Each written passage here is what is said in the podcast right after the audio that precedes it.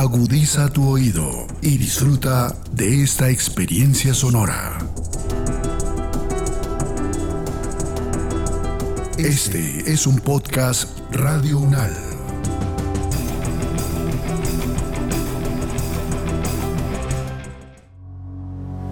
Los acontecimientos de actualidad y política internacional que fueron noticia en los últimos siete días, con una visión y análisis desde la academia.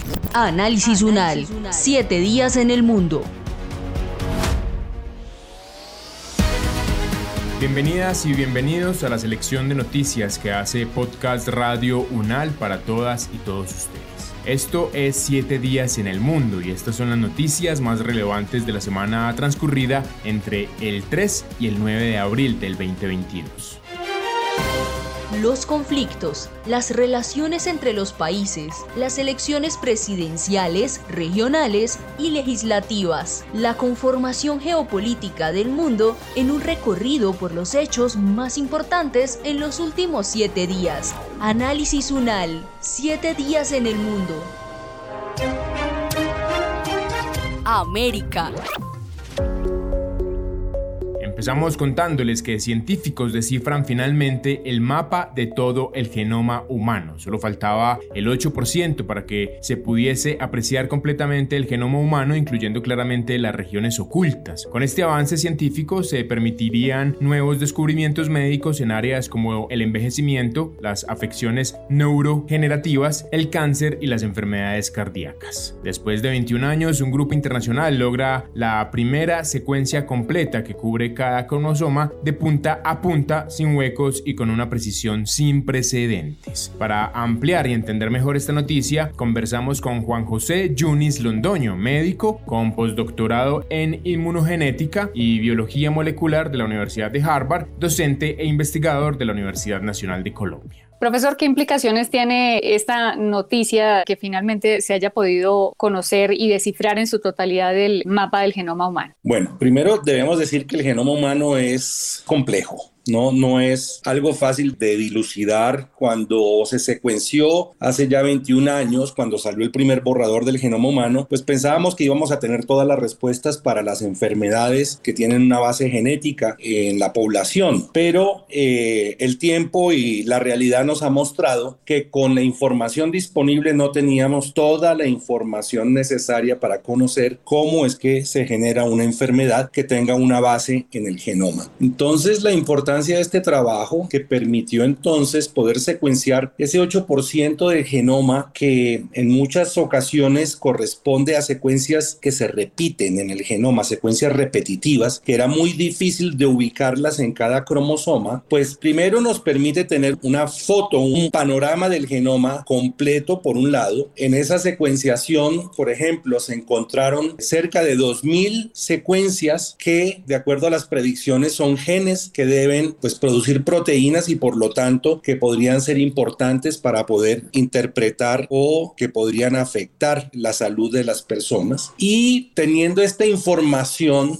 como el genoma es al interior del núcleo de la célula, el genoma en su estado natural, el ADN, está como si uno tomara un ovillo y lo desenredara, un, un ovillo de lana, vamos a poner esa analogía, y lo desenredara. Hay regiones de unos cromosomas que interactúan con regiones de otros cromosomas y esto ayuda a regular la expresión de los genes también. Entonces, esta información pues creo que es muy valiosa, va a permitir entonces empezar a entender mejor cómo aparecen algunas enfermedades. En el genoma también pueden darse cambios en el genoma que pueden cambiar de acuerdo a la dieta de la persona, al medio ambiente donde se encuentra, modificaciones que se llaman epigenéticas y que son muy importantes también para el desarrollo de, de las enfermedades. Entonces, creo que esto pues nos permitirá entonces entonces indagar e investigar más profundamente qué está ocurriendo en el genoma y su relación pues con la aparición de muchas enfermedades. Profesor Juan José, en los informes se habla de las regiones ocultas en el genoma humano. ¿Esto qué significaría o acaso era lo que faltaba para completar este mapa? Pues que claramente da un paso para una nueva era y para los descubrimientos médicos. Te pongo un ejemplo, una secuencia no la llamamos tanto como oculta, sino, por ejemplo, secuencias repetitivas. Tú sabes que el genoma tiene cuatro letras, A, C, G y T, es lo que conforma el genoma. Entonces tú tenías regiones en el genoma donde encontrabas segmentos de secuencias que eran CA, CA, CA, CA, CA, y se repetían muchísimas veces esas secuencias. Y esas secuencias podrían estar o en el cromosoma 2, o en el cromosoma 9, o en el cromosoma 1, no se sabían qué cromosomas. Entonces, con la estrategia diseñada por este consorcio, en donde pudieron completar esa información, lo que se pudo hacer es que todas estas secuencias repetitivas pudieran entonces ubicarse en qué cromosomas, en los cromosomas, la parte central del cromosoma o por donde el cromosoma es dividido en la división celular, en la mitosis, que se llama el centrómero. Muchos de los centrómeros están compuestos de estas secuencias repetitivas y lo mismo ocurre con algunas secuencias repetidas al final de los cromosomas que se llaman los telómeros. Entonces, todas estas regiones eran difíciles de mapear en el genoma y de ubicar a qué cromosoma pertenecían y con el trabajo que se ha hecho ha permitido entonces que podamos tener una fotografía completa de qué es lo que ocurre en cada cromosoma, que esto nos pueda entonces permitir entender de una mejor manera cómo es que se pueden dar procesos de afectación, de mutaciones para producir enfermedad o de silenciamiento de genes que también pueden conducir a la aparición de una enfermedad. Profesor Juan José, ¿y por qué existe entonces un espacio de 21 años para haber completado este proceso del genoma humano? Porque por ser secuencias repetitivas muchos grupos pensaban que no valía la pena ponerle los esfuerzos, además debe ser un esfuerzo no sé cuánto costó, aunque los costos de secuenciar un genoma han ido disminuyendo drásticamente. El proyecto del genoma humano invirtieron 3 billones de dólares para secuenciar el genoma humano en lo que se publicó en el año 2001 y hoy secuenciar un genoma completo con las nuevas plataformas, con los nuevos equipos que hay para secuenciar genomas, uno puede tener una secuencia del genoma en 20 24 horas. Así se ha avanzado el desarrollo tecnológico de una manera tan vertiginosa en este campo en estos momentos. Entonces también los costos se han abaratado. Entonces muchos grupos pensaban que esas secuencias repetidas no tenían realmente mayor importancia, pero realmente sí la tienen. Entonces poder tener, como dije ya, todo el panorama del genoma, pues nos va a poder permitir entonces poder correlacionar mejor cómo funcionan los genes, cómo interactúan con estas secuencias que no habían sido mapeadas u organizadas.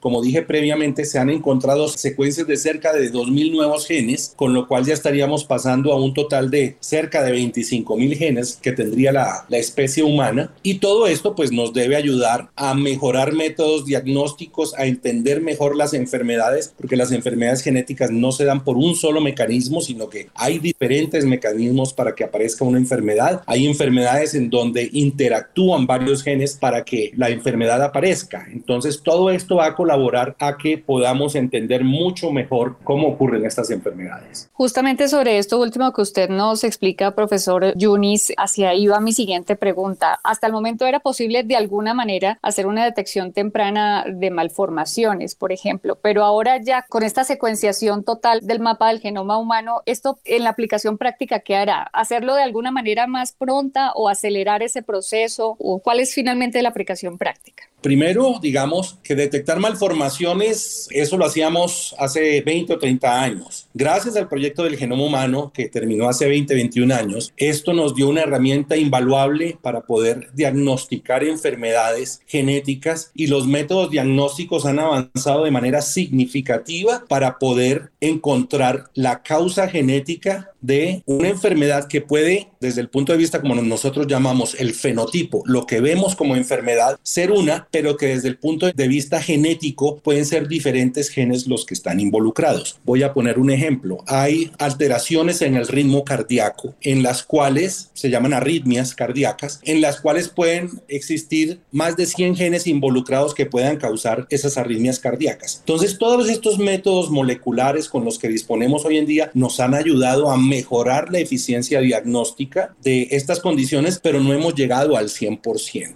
Entonces, lo que se espera con todos estos estudios es de que en algún momento nosotros podamos llegar a hacer un diagnóstico cuando se presente una enfermedad, un diagnóstico en el 100% de los casos, en aquellos casos en donde existe una base genética, o sea, hay una transmisión genética dentro de la familia, y voy a poner algunos ejemplos, cáncer hereditario, en donde haya una familia en donde se ve que hay una transmisión de la susceptibilidad genética para un cáncer hereditario, que podamos llegar a una eficiencia diagnóstica del 100%, de tal manera que si uno identifica en una consulta que hay una familia que tiene estas características de cáncer hereditario, con realizar estas pruebas genéticas nosotros podamos identificar cuál es el gen responsable y podamos entonces tomar las acciones preventivas para que esa persona no desarrolle cáncer y si lo desarrolla que lo podamos detectar de manera temprana para no tener las repercusiones de una detección tardía. Entonces, a todo esto es a lo que va encaminado tener esta información. En el pasado habían enfermedades, por ejemplo, las formas comunes de hipertensión arterial, la diabetes, etcétera, que no sabíamos qué genes estaban involucrados allí. Hoy en día tenemos una información muy grande de qué genes son los que están involucrados en esas enfermedades y para eso entonces hay pruebas genéticas que se utilizan para poder detectar cuál es la mutación, cuál es la alteración genética que produce esa enfermedad. Asia.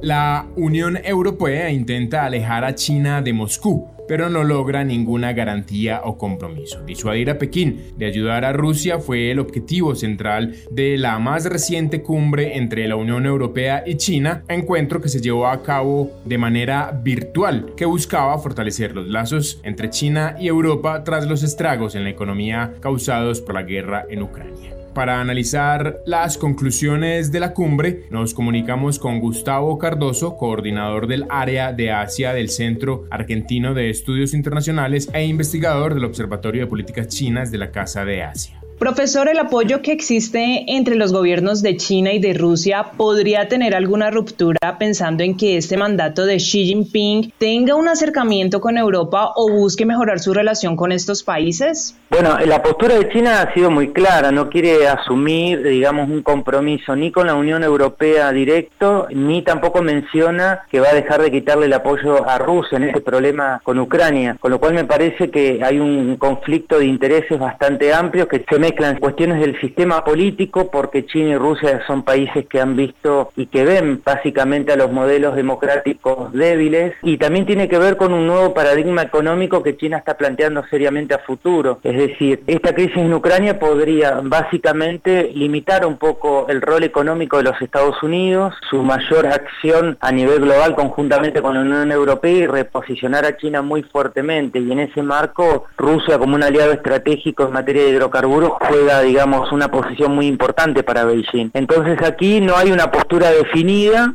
sí, de parte de la Unión Europea a tratar de, digamos, de llevar un poco a esa mesa de negociaciones, de bloquear cualquier tipo de asistencia económica, militar y comercial a Moscú dicen ellos que van a presionar por la paz a su manera. Esa es, digamos, como la frase literal. Básicamente, ¿cuáles serían esas maneras o esas estrategias? ¿Y cree usted que es posible que sí de verdad hagan algo para que la guerra entre Rusia y Ucrania merme, se debilite o simplemente son palabras al aire para calmar un poco los bríos de Europa? Hay una realidad, es decir, eh, Beijing históricamente ha traducido su posicionamiento de forma unilateral. No acciona a favor ni en contra de ningún en forma multilateral, es decir, cualquier tipo de medida que tome China lo va a hacer unilateralmente, es decir, va a tener otra connotación y otro mensaje distinto al de la Unión Europea, inclusive de los Estados Unidos. Esto es claro, es decir, nos distinguimos, nosotros accionamos de una forma, digamos, vuelvo a repetir esta palabra, unilateral, no nos afiliamos a ningún tipo de perspectiva planteada por otros países. Queda claro, es decir, sumarse a tomar medidas en contra de Rusia sería básicamente subirse al tren de los Estados Unidos y la Unión Europea y China no lo va a hacer, bajo ningún punto de vista. Y por otro lado hay una cuestión, ¿qué garantías tiene China de que ese tipo de medidas no limite su accionar en otras regiones que son estratégicas, como por ejemplo el Indo-Pacífico? Es decir, tanto la Unión Europea como los Estados Unidos se han planteado muy seriamente en competir con China, limitar su desenvolvimiento geopolítico en esta región, en el Indo-Pacífico, y tiene que haber garantías de que esto no continúe. Yo creo que China en este sentido está negociando, le está pidiendo a Occidente un mensaje más claro con relación a este tipo de perspectiva y ahí entra a la mesa de negociación el conflicto con Rusia. Profesor, cuando Europa o la Unión Europea en términos generales apela a esas relaciones económicas entre China y el bloque europeo, cuando dicen que son 2 mil millones de euros diarios, contrario a lo que pasa entre Rusia y China, que son un poco más de 300 millones, ¿cree usted que en algún momento Europa podría implantar sanciones a China en este sentido si no se alinea con lo que quiere el bloque? Yo creo que si hay una claridad en cuanto a que China está ayudando a Rusia, la está asistiendo militar y económicamente, la Unión Europea conjuntamente con los Estados Unidos va a tomar medidas, lo van a hacer, independientemente de que eso impacte en una guerra o va a sensibilizar la relación bilateral comercial, porque hay una realidad de que este conflicto está afectando muy fuertemente a Europa, no solamente en el abastecimiento de hidrocarburos proveniente de Rusia, sino también que está afectando a algunos otros pilares económicos como es el comercio, como es el turismo, si ya se ven limitados algunos vuelos a Europa. Es decir, hay una serie de potenciales conflictos o esto puede llegar a generar una espiral de conflicto que lógicamente impacte muy negativamente en la Unión Europea. El mundo está esperando una acción mucho más directa de China. Hoy China está en la encrucijada si asume una posición concreta y le da un mensaje al mundo de que no va a permitir este tipo de medidas por parte de los países, que China defiende mucho como es el accionar interno de los la autodeterminación de los pueblos, si China lo menciona reiteradamente en la cuestión, por ejemplo, de Taiwán. El tema de Rusia, la invasión a Ucrania, esto viola toda esa integridad que China viene defendiendo estos años, con lo cual me parece que tiene que dar un mensaje muy claro de lo que quiere porque el mundo lo espera, fundamentalmente Occidente. Y en ese proyecto también entra la nueva ruta de seda China, que se puede ver seriamente afectada si Europa y los Estados Unidos toman medidas y algunos países latinoamericanos podrían sumarse a esta medida, sus intereses, ¿no? Se van a ver afectados sus intereses en este marco. Profesor, por último, algunos especulan con que la guerra, esta guerra en particular entre Rusia e Ucrania está debilitando de alguna forma a Estados Unidos y la OTAN y que eso le conviene de cierta manera también a China. ¿Usted cree que eso es cierto, que China de alguna forma se está beneficiando, por lo menos geopolíticamente hablando, de, de este conflicto? No, en realidad no comparto su opinión y le digo porque básicamente lo que provocó esta invasión de Rusia fue alinear muy fuertemente a la OTAN con los Estados Unidos, cuestión que no venía ocurriendo. Hubo, digamos, como una paranoia a nivel regional de sumarse fuertemente a la OTAN frente al peligro de Rusia. Países que estaban dubitativos con ingresar a la alianza o no, hoy han tomado una postura más firme de sí hacerlo. Y por otro lado, los Estados Unidos se ha visto fortalecido en algún sentido, básicamente en términos militares, más allá de la retirada de Afganistán, que fue vergonzosa desde el punto de vista, desde la perspectiva militar norteamericana, lógicamente le permite accionar muy fuertemente en esta región que es el Indo-Pacífico, que le vuelvo a nombrar. Ahí es donde Estados Unidos quiere contener a China y creo que este conflicto lo que ha provocado es un efecto a la inversa a lo que esperaba Rusia y posiblemente China en algún aspecto. Alineó a Occidente y lo alineó de tal manera que no se va a permitir este tipo de injerencias en ninguna parte del mundo. Llámese Taiwán, por más que China lo considere parte fundamental de su territorio. América. you. El gobierno de Iván Duque anunció que los fondos de pensiones realizarán una inversión de 4,5 billones de pesos para obras de infraestructura. Según el mandatario, el aporte económico se reflejará en el aumento de la cobertura vial y la conectividad del país. Además, establecería un portafolio de financiamiento de estos proyectos que supera los 9 billones de pesos. Escuchemos las opiniones y los puntos de vista del abogado y docente especialista en temas de pensiones, Iván Chinchilla. Quisiéramos conocer su opinión acerca de este anuncio hecho ayer por el presidente Iván Duque y que generó polémica? Bueno, para efectos de atender el, anuncio del presidente, hay que tener presente que la novedad eh, del anuncio es eh, el sector en el que se va a invertir el dinero. Los fondos privados, el sistema de ahorro individual en Colombia, trabaja sobre la premisa de recaudar los dineros de la clase trabajadora, de trabajadores dependientes e independientes, tenerlos a su disposición desde el sector financiero y ponerlos a invertir, ponerlos en distintos sectores donde la producción, donde la rentabilidad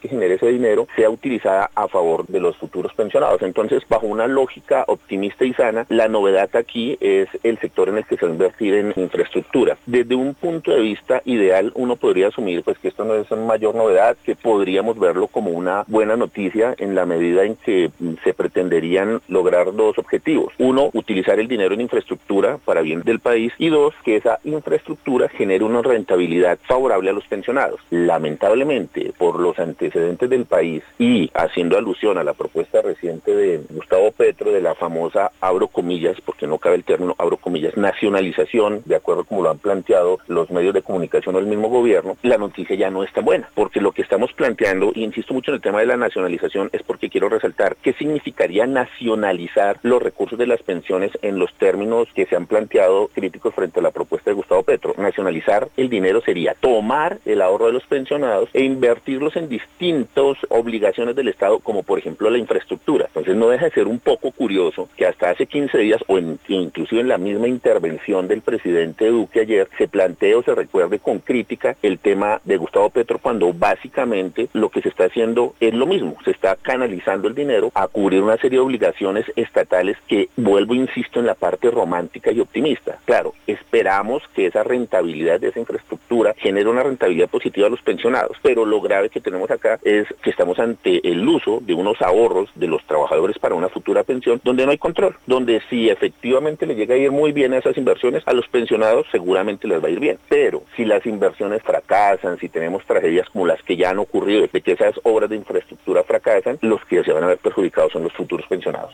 Profesor, en redes sociales se difunden muchos mensajes que critican esta nueva decisión del gobierno de Duque. Por ejemplo, mensajes como Duque te acaba de expropiar la plata de tu pensión para invertirla en puentes que se caen como el Chirajara. Y en otros mensajes se indican la inversión en infraestructura genera empleo y la ganancia es del ahorrador. Pero realmente, ¿quiénes son los que ganan, profesor?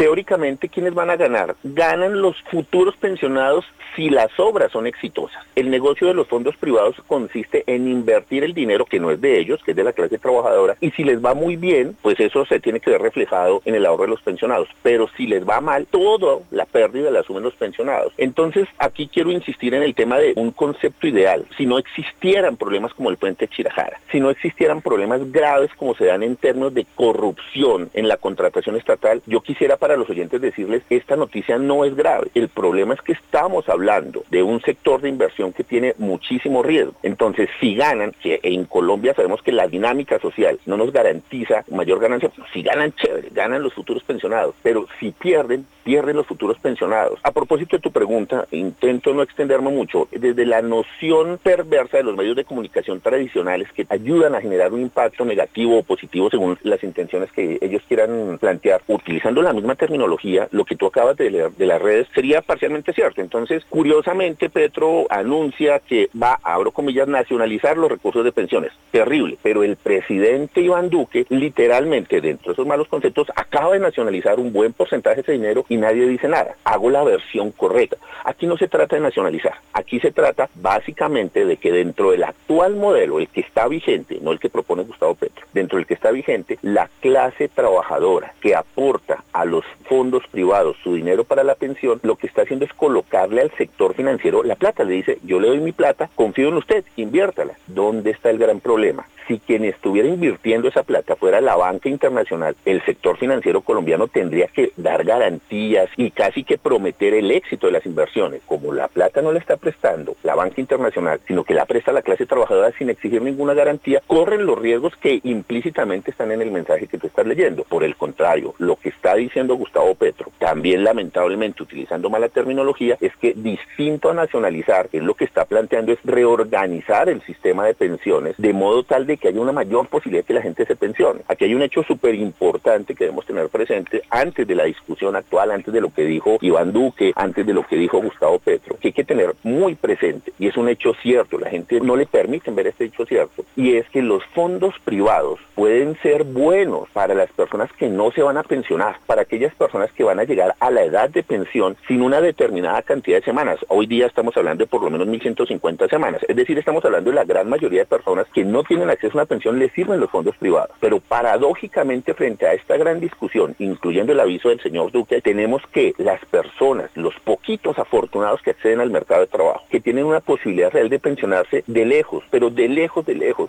siempre la mejor opción va a ser Colpensiones. Entonces miren lo curioso, en el fondo, si utilizáramos la terminología correcta, llegara a concretarse, la promesa de Gustavo Petro lo que está diciendo es a la gente que se va a pensionar, yo mismo o el gobierno, el Estado los va a dirigir a un sistema que los pensione, porque el actual modelo está dirigiendo a todo el mundo, está haciéndonos creer que los fondos privados es un negocio exitoso y lamentablemente quienes se van a ir a pensionar a los fondos privados se van a pensionar con unos montos muy por debajo de lo que se pensionarían en el sistema público. Y esto es una verdad súper evidente, pero no la decimos. Aquí la discusión no es si se nacionaliza o no se nacionaliza, es que tenemos un sistema pensional tan absurdo que resulta el sistema público favorable de manera generalizada para quienes se van a pensionar y el sistema público resulta favorable para quienes no se van a pensionar. Y estamos en este momento, Iván Duque ayer está haciéndole propaganda, quienes critican lo que propone Gustavo Petro le están haciendo propaganda al famoso sistema pensional colombiano que no pensiona. Hubo cuatro años para tomar este tipo de decisiones y eran tan urgentes y tan importantes de tomar. Se vienen a tomar justo en un momento electoral y además en una coyuntura de, una discusión, de un debate alrededor de una propuesta de uno de los candidatos, como es el señor Gustavo Petro. Uno apelando a la suspicacia pensaría que es extraño que se haga justamente en esta época. ¿Usted cree que sí o que no? Toda la suspicacia, la respuesta es sí contundente. Lo que él no ha querido hacer, lo que no quiso impulsar durante cuatro años, porque teóricamente era una obligación. Si recordamos hace cuatro años, el tema pensional también estuvo sobre la mesa. Es más, hace ocho años cuando se religió Juan Manuel Santos también estaba en la mesa. Colombia está en la OCDE y uno de los compromisos para que nos recibieran en la OCDE era generar una reforma pensional. Juan Manuel Santos se salva por el proceso de paz y por el tema del Nobel de Paz, entonces como que la presión externa no lo obliga a impulsar. Eh, Iván Duque porque durante cuatro años ha hecho lo mismo que hizo ayer, aplazar todo, quedan muchas cosas por hacer, coloca muchos titulares, pero sí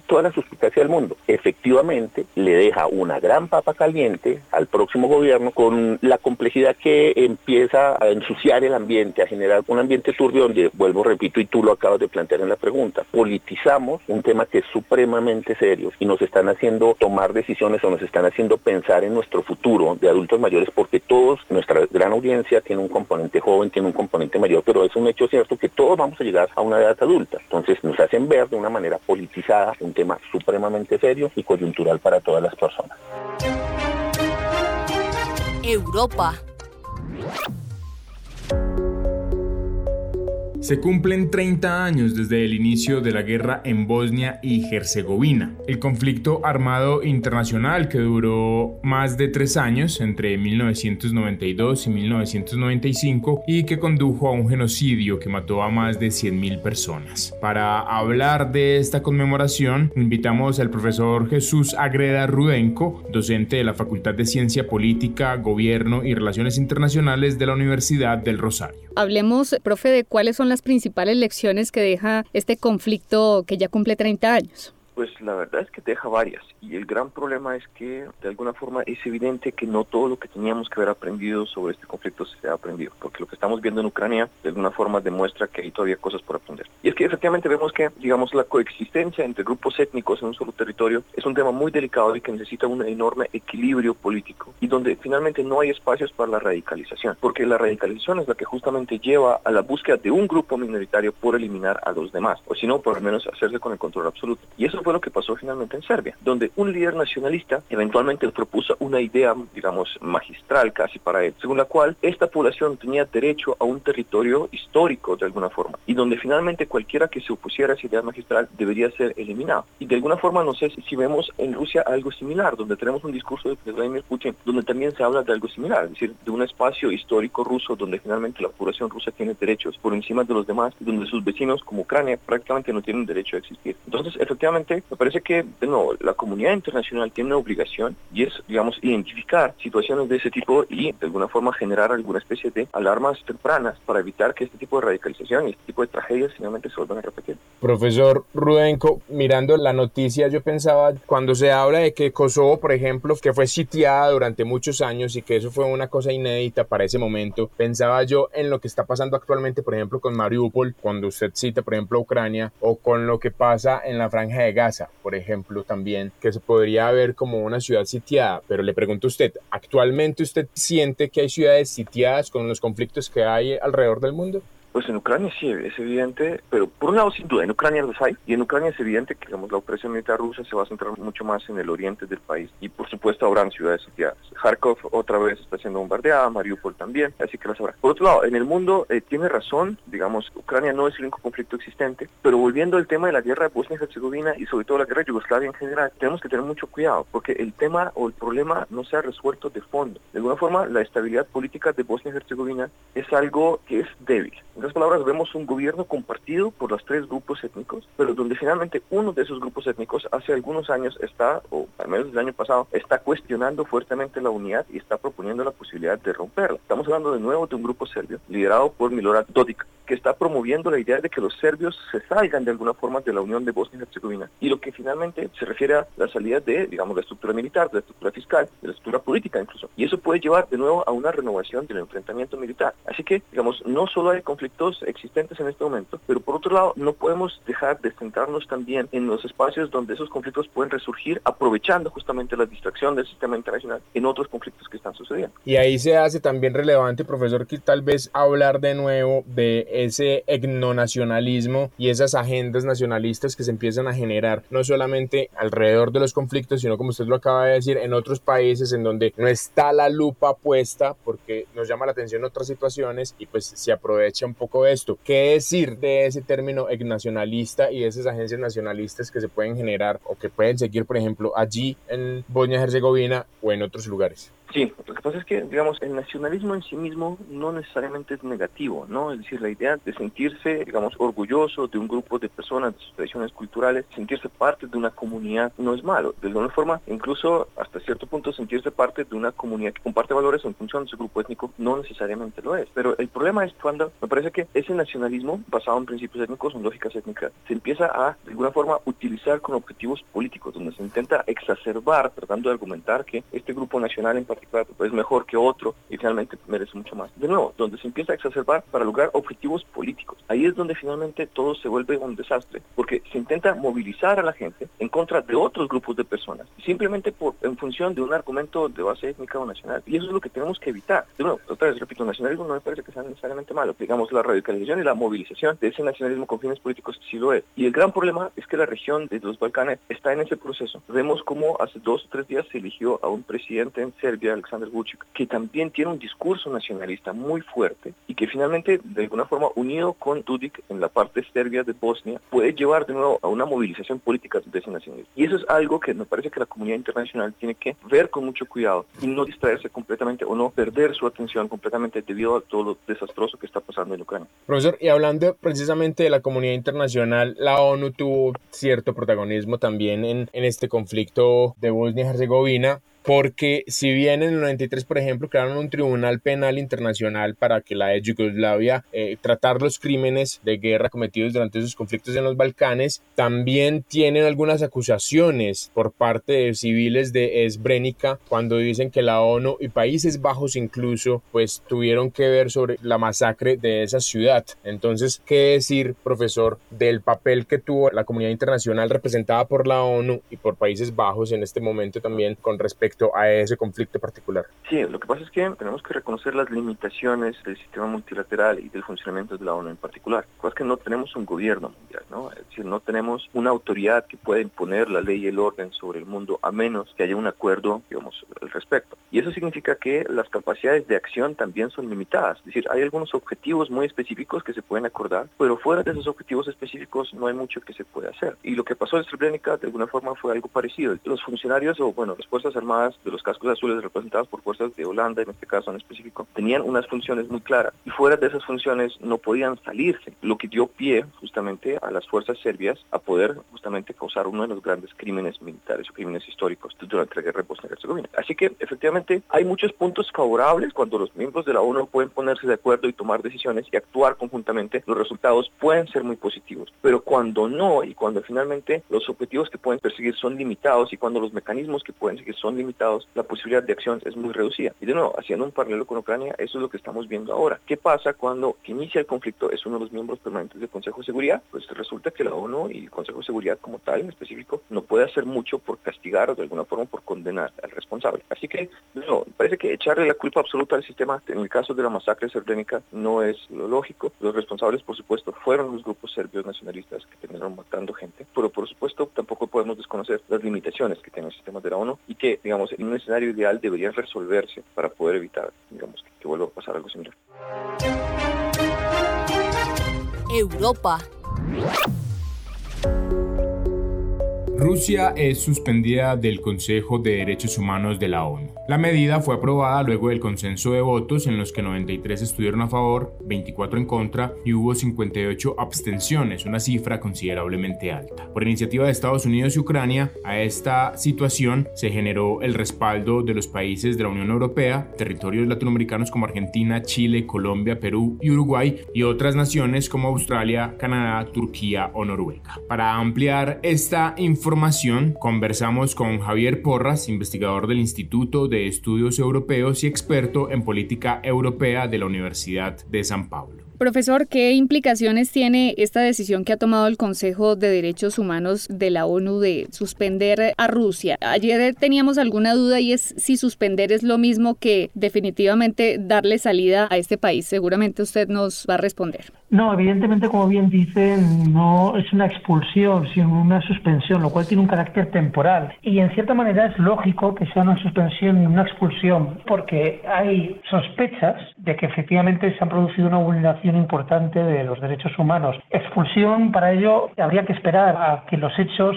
evidentemente, puedan ser demostrados, ¿no? Ante esta presunción de, de la vulneración. En cualquier caso, con independencia de la cuestión jurídica, si es una suspensión o es una expulsión, políticamente, desde luego, deja muy tocada a Rusia y, desde luego, nos está marcando en el panorama internacional el posicionamiento de cada uno de los estados dentro de la ONU. Y se ve claramente pues quienes se están absteniendo de tomar una postura frente a quienes apoyan abiertamente a Rusia y quienes, por el contrario, pues se están oponiendo a, a este conflicto, nos estamos oponiendo a este conflicto que inició Rusia. Deja muy tocada a Rusia en el panorama global. Otra cuestión es que esto, bueno, pues le importe al, al líder ruso ¿no? al señor Putin, más o menos. Creo que le importa bastante poco esta decisión que se ha tomado en la ONU. Pero desde luego tendría que replantearse que desde luego a nivel internacional está perdiendo apoyos por cada semana, por cada día que pasa. Profesor, ¿qué reacción podría tener entonces Rusia frente a esta situación que claramente no es amena para su gobierno y aún más por ese impulso que tuvo Estados Unidos y ese afán de tomar de forma rápida la decisión? A ver, aquí una cuestión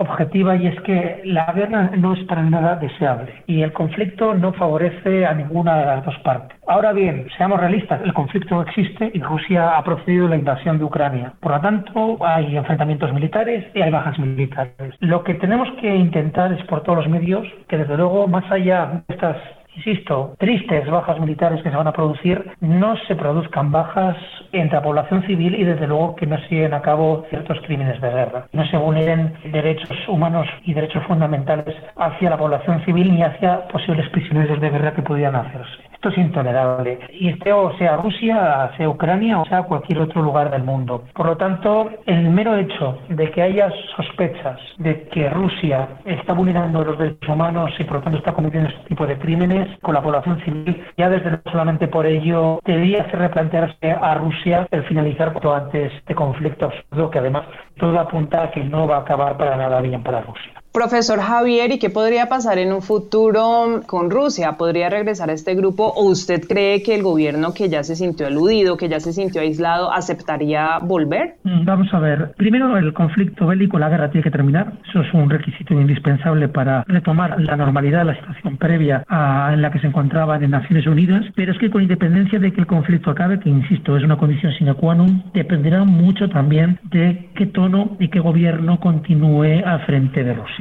Si desde luego es un gobierno continuista con la política de Putin, todo apunta a que en el panorama internacional seguirá un bloqueo hacia Rusia. Si por el contrario el pueblo ruso pone al frente a un gobierno aperturista, a un gobierno que desde luego recapacite sobre las consecuencias que ha tenido la invasión de Ucrania, allí no digo que sea de manera inmediata, pero sí que desde luego Rusia tendría posibilidades de volver a los círculos internacionales de confianza y por otro lado también creo que sería injusto que no se le diese esa oportunidad ese nuevo gobierno. O sea, creo que en ese sentido nosotros también teníamos que hacer un esfuerzo, tanto en la Unión Europea como en el panorama internacional. Pero, insisto, condición sine qua non, que Rusia ponga fin a la guerra y, en segundo lugar, que desde luego no haya una continuación de las políticas imperialistas previas al conflicto en Ucrania. Profesor Javier, esos países que se abstienen, ¿por qué lo hacen? ¿Por qué no hay una posición referente a Rusia? ¿Y usted cree que haya alguna reacción desfavorable de Rusia hacia estos países en cuanto a las relaciones diplomáticas?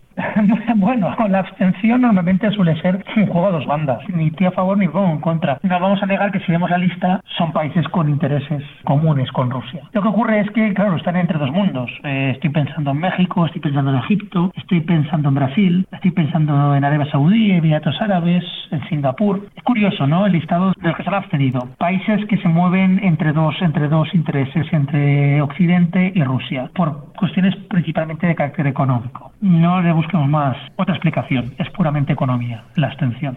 Profesor Javier, el mundo no sale del asombro al ver lo que ocurrió en la localidad de Bucha. Si bien nada de lo que pueda ocurrir en una guerra es positivo, hasta el momento no se había registrado en Ucrania una devastación de este tipo con crímenes como los que hemos visto en los videos difundidos por varios medios de comunicación internacionales. Esto es una escena casi que apocalíptica. ¿Existe alguna razón por la cual esta localidad, o al menos que se sepa que esta localidad tiene una relevancia determinada para que se haya elegido este lugar para cometer esa cantidad de crímenes? Luego si la hay, yo no lo conozco. O sea, no soy tampoco un experto en la geopolítica ucraniana. Los errores de la guerra, la pregunta no es dónde se van a dar, sino cuándo se van a dar. Es una cuestión de tiempo. En cualquier conflicto, en cualquier guerra, no hay un escenario ideal, no hay un escenario óptimo. O sea, no son películas ni guiones televisivos. La guerra es cruel, la guerra es atroz, la guerra es, un desastre, es, es un fracaso absoluto. Y por desgracia se producen estas situaciones. Es una cuestión de tiempo es una cuestión de tiempo porque es incontrolable entre esas situaciones extremas cómo pueden actuar determinados ejércitos o determinados grupos, incluso dentro de los ejércitos. Pero si no hubiese sido aquí, no le quepa ninguna duda que esta atrocidad se había producido antes o después en cualquier otro sitio y que por desgracia puede que no sea la única que se vaya a cometer, por desgracia. Yo quería pensar que sí, que va a ser la única que vamos a ver, pero no ignoremos que las noticias nos están llegando de manera más o menos aislada. Es decir, yo he hecho falta una mayor cobertura de lo que está ocurriendo en Ucrania. Sí que es cierto que nos llega cierta información, pero tengo la sensación de que no se está poniendo sobre la mesa todas las posibilidades, todos los medios adecuados para que nos llegue todos los horrores, todos los que están ocurriendo en Ucrania. Y esto me parece un gran error. De hecho, quiero pensar que hemos aprendido algo del conflicto de los Balcanes, ¿no? de los años 90, pero cada vez más tengo la desgracia de sentir que estamos repitiendo todos o muchos de los errores que ya hemos cometido, ¿no? desde el punto de vista estratégico y desde el punto de vista incluso de cobertura del conflicto. Hasta aquí, siete días en el mundo. La selección de noticias que hace Podcast Radio Unal para todas y todos ustedes. Hasta pronto y gracias por su escucha. Los acontecimientos de actualidad y política internacional que fueron noticia en los últimos siete días, con una visión y análisis desde la academia. Análisis UNAL, siete días en el mundo.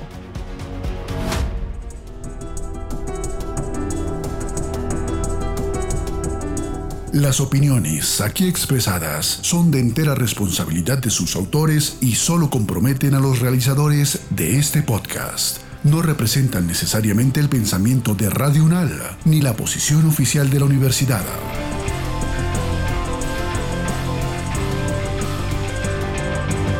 Este y otros podcasts en nuestro sitio web podcastradio.unal.edu.co. Síguenos en nuestras redes sociales. Nos encuentras como Podcast Radio UNAL, Universidad Nacional de Colombia, Proyecto Cultural, Científico y Colectivo de Nación.